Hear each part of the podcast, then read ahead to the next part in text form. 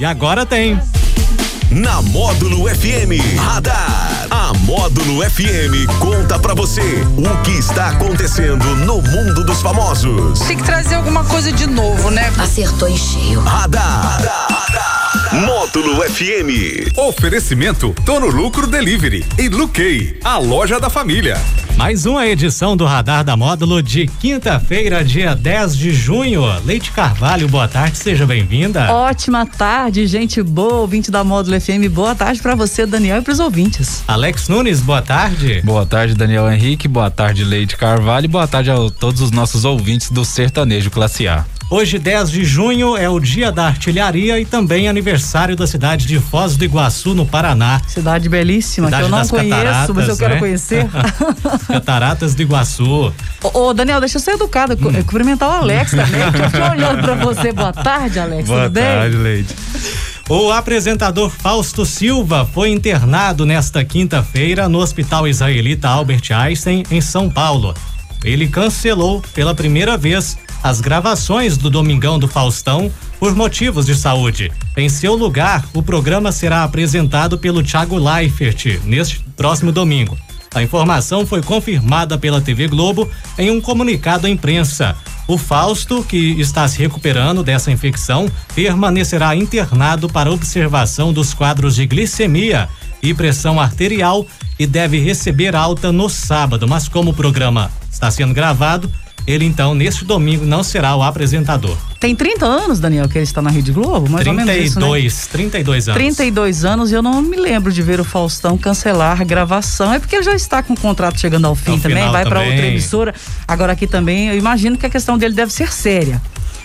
E por trás disso, talvez a Globo esteja fazendo um teste aí com o Thiago Leifert. Com o né? Thiago Leifert, verdade. Tem aí a possibilidade do Luciano Huck também assumir, é, está sendo mais cotado Está mais cotado, né? Na, o lugar do, do Buchicho, aí ele que está aparecendo mais na bolsa de apostas, né? Verdade, vamos aguardar aí então. o Lata Quem Velha para os preferem? domingos. Quem que vocês dois preferem? Porque vocês são jovens, eu quero saber a opinião de vocês dois. O que, que vocês preferem eu, como apresentador? Eu gosto do Thiago Leifert como o apresentador. Eu gostei dele no Big Brother, mas o Luciano Huck já tem mais tempo, já é um apresentador com mais tempo de TV Globo, né? Então, vamos aguardar. Agora tem que ser alguém de Mas se fosse pra você votar, Daniel, quem que você preferiria? Eu votaria no Thiago Leifert. Ah, e você? votaria no Hulk, só pra contrariá-lo. Ah, não.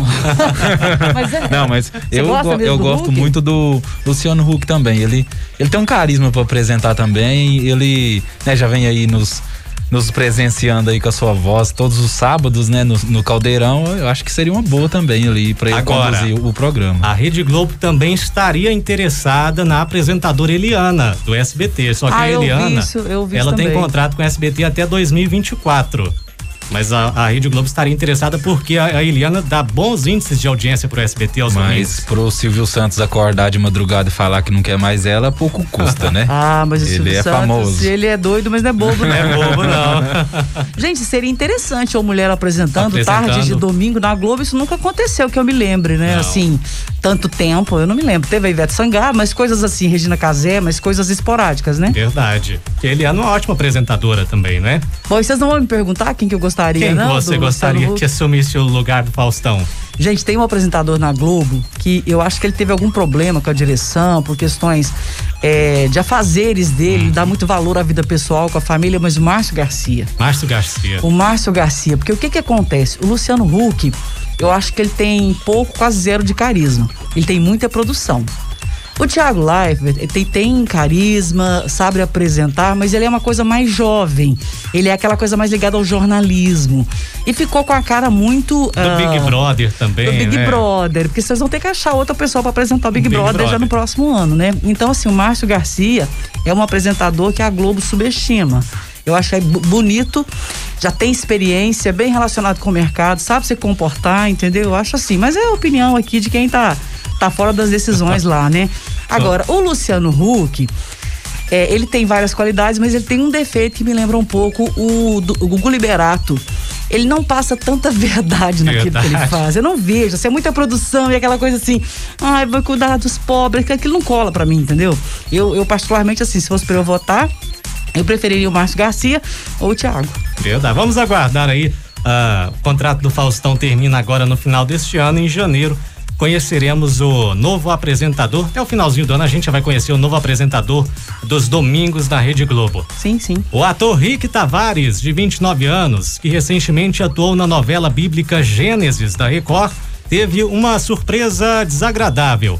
Ele explicou ter sido vítima de um falso perfil que utilizava o seu nome para aplicar golpes em um aplicativo de paquera. Muitas meninas mandavam mensagens achando que estavam falando com ele no Tinder. O golpista estaria até mesmo marcando encontros. Isso é um golpe em cima do ele. golpe. É um golpe em cima do golpe. O Rick esclareceu que não tem conta nesse aplicativo e que usa apenas Instagram, Twitter e TikTok. Os golpes aí que estão cada vez mais comuns, né? Os golpes, eh, os crimes cibernéticos o crime é hoje é digital. É né? digital. Ele tá, ele tá no mundo digital. Borges tem... está no Tinder, viu? Já vou declarar aqui, contar para todas as mulheres, ele está no Tinder. Dê super like nele porque ele está à procura de um amor para o Dia dos Namorados. Ele não é fake, é ele, ele não é, é fake. Mesmo. Ele que se tornou aí ao longo desta semana o guru do amor, né? Por quê? Ele se denominou, falou que agora vai dar dicas de amor. Muito bem, o Borges eu tenho a dizer que é um rapaz simpático, bonito, educado, inteligente, bem sucedido, tá na pista. Tá na pista, tá na pista, ele toca na pista, literalmente. Vocês dois continuam na pista também? Também. E que pista grande, hein? tá longo? Nossa. Tá até meio, tá, tá, até meio sozinho, porque não pode sair, não pode, pode fazer sair, nada. Não pode fazer nada. William Bonner está deixando seus seguidores curiosos. Ele usou as redes sociais hoje para anunciar um momento especial na edição de hoje do Jornal Nacional, mas em momento algum revelou o que é. Internautas começaram aí a fazer as apostas. Alguns acham que ele vai tirar a barba ao vivo, Outros que ele vai se despedir ou vai pedir demissão ao vivo ah, também. isso eu não tenho, eu não tenho isso não. Mas vale lembrar que hoje é aniversário da Renata Vasconcelos, que apresenta com ele o programa. Poderia ser algum tipo de homenagem também, alguma coisa assim. Ele está fazendo mistério, ele que recentemente voltou para as redes sociais, né? Tinha saído do Instagram, agora voltou e voltou com tudo. Faz live todo dia, faz postagens. Ele ficou dois anos fora das dois redes sociais, das teve redes. alguns problemas pessoais. Sim. Já a própria separação foi bem resolvida, mas quem já se separou sabe como é. E essa, ele teve problema com o filho também, que foi uh, uh, detido no trânsito sem carteira de motorista, uma coisa nesse sentido, não me lembro exatamente. E a rede social ela desgasta muito, mas ele voltou com tudo agora mesmo, né? Voltou. Todo dia tem um vídeo dele. Eu acho muito legal quando ele mostra os bastidores do Sim. Jornal Nacional que todos nós temos curiosidades. É o maior telejornal da, da, da, história televisiva do Brasil, em tempo, em qualidade, em duração, em tudo. E ele mostra o bastidor e com muita assim. É, leveza, com muita tranquilidade, né? Direto o pessoal fica pedindo para ir lá pra ele mostrar a Renata, né? É, esses dias eu tava em casa lá no sábado à tarde fez um verdadeiro tour pelos estúdios da Rede Globo. Eu vi também, todo. eu acompanhei, eu acompanhei. Parabéns para Renata Vasconcelos. Ele vai né? levar, levar um arroz, mas resende. Pra contrariar ela. Será? Será? Parabéns pra Renata, né? Parabéns. Vamos esperar.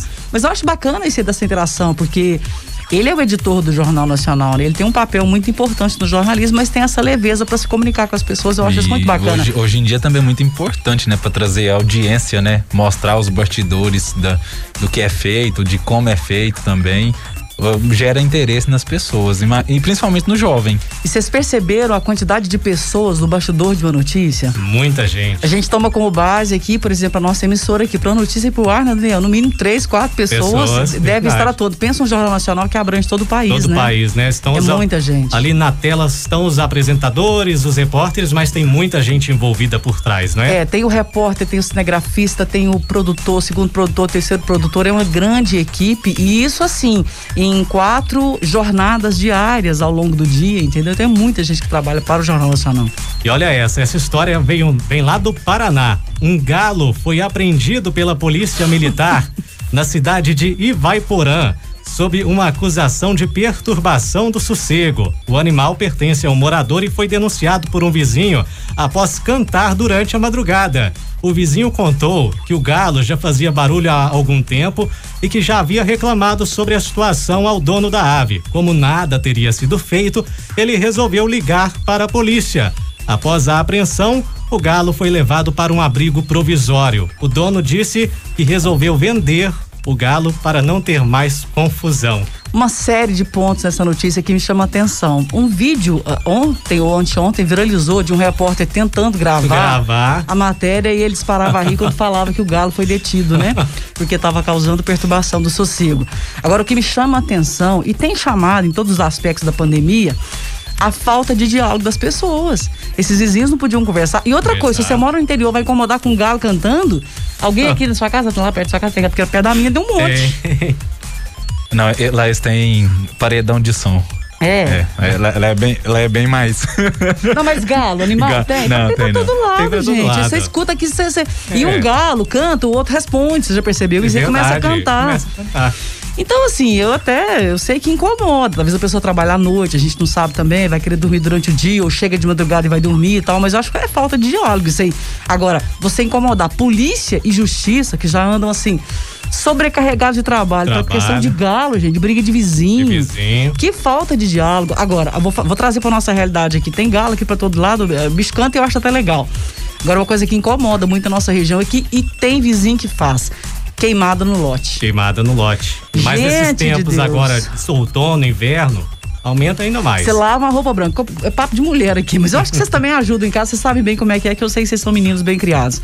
Você lava uma roupa, coloca no varal. Aí a pessoa vai lá e faz uma queimada. E vem aquela fuligem. Aí você vai rápido tentar tirar, você esfrega, né?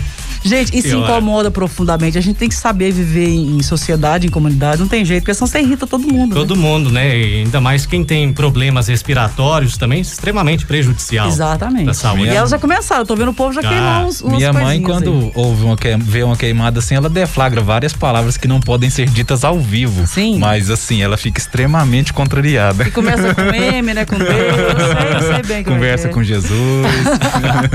Alex Nunes, temos novidades aí no mundo do cinema, no mundo dos atores. Temos, temos novidade que esta semana está acontecendo a Geek Week lá da Netflix. E hoje, quinta-feira, tem o lançamento, tem o lançamento não, tem um painel aí dedicado ao, ao He-Man e Resident Evil, que vai virar série também na Netflix. A Netflix está fazendo aí um novo desenho animado do He-Man. Vai trazer esse remake aí depois de 20 anos. Ah, eu quero da Xirra também. Tem da Xirra? Já não? tem a Xirra lá. Já tem a Xirra? Ah, no não vi, Netflix. não procurei então. Ah, a, a semana vai acontecer, né? Está acontecendo de segunda, dessa segunda até essa sexta e vem trazendo aí várias novidades aí da Netflix. Ontem mesmo saiu o trailer de um novo filme que vai se chamar aí o qual o nome? Rua do Medo, que vai lançar três filmes aí em julho. Serão três filmes direto, um a cada semana, que vai contar a história aí de jovens que descobrem que na sua cidade está acontecem, né, de anos em anos, é, vários massacres aí e matam vários jovens aí na sua cidade. É um filme de terror aí, então o pessoal tem que ficar ligado aí para as crianças não verem. Ah, não, eu tô sensível, não quero um filme de terror, não. Agora tem um bom Netflix que eu, eu não sei quando entrou, mas é recente, que está lá nos destaques. Infiltrado na Clã. Muito bom, Infiltrado muito bom. Clã. Infiltrado na Clã é um filme que trata daquela organização que persegue negros, persegue judeus, enfim, né? É, essas, essas, esses seres humanos são sempre perseguidos na história e chegou-se ao cúmulo de criar uma, uma organização que ele chama, que é a Ku Klux Klan, e agora infiltrado na clã, dois policiais que se infiltram, é muito interessante, não vou dar spoiler, filmaço.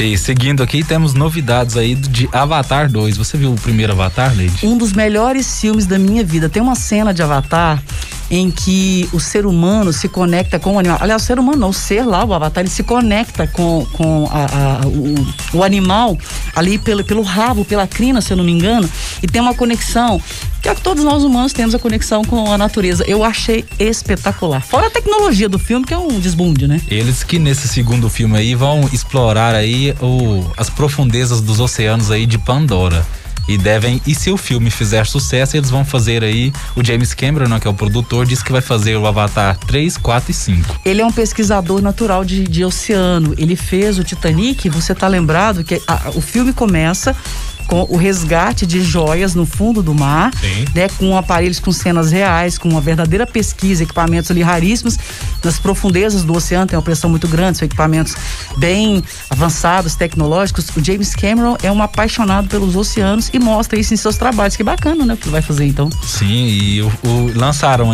somente uma imagem por enquanto, né, que o filme ainda está em produção, teve atrasos aí por conta da pandemia, lançaram aí um, uma imagem que mostra um navio, que é um nativo de Pandora, dentro, dentro do, do mar, né? E com uma que aparentemente parece ser uma serpente aí que ainda não deram nome para ela.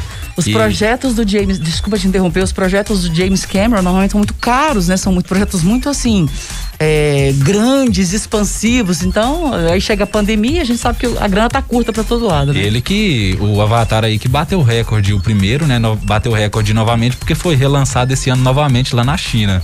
Então ah, ele voltou a ser o voltou. filme com maior bilheteria do mundo de novo. E é um dos mais longos também, são três horas, não Sim, são? são três, três horas. horas de filme. Então aí devemos esperar aí a mesma quantidade de tempo aí no Avatar 2. Nossa, que legal, já tô ansiosa para ver é o nosso radar de hoje. Radar da módulo de hoje, que fica por aqui, mas volta amanhã às nove e meia, amanhã sexta-feira. Amanhã Uhul. estaremos começando mais um final de semana. E hoje é dia de TBT, né? Hoje, quinta-feira, é dia de TBT. Por falar em TBT, daqui a pouquinho tem na linha do tempo aqui no Sertanejo Classe A. Tem um cantado hoje não, gente? Amanhã, amanhã vamos hoje preparar tem um especial. o TBT, eu queria é dizer que, né, eu queria lembrar do nosso segundo beijo, mas infelizmente, né, o primeiro não saiu. Não teve nem o primeiro? Como é que faz, né? Até a que próxima. Valeu. Radar. Tudo o que acontece, você fica sabendo aqui. Radar. Radar. Módulo FM.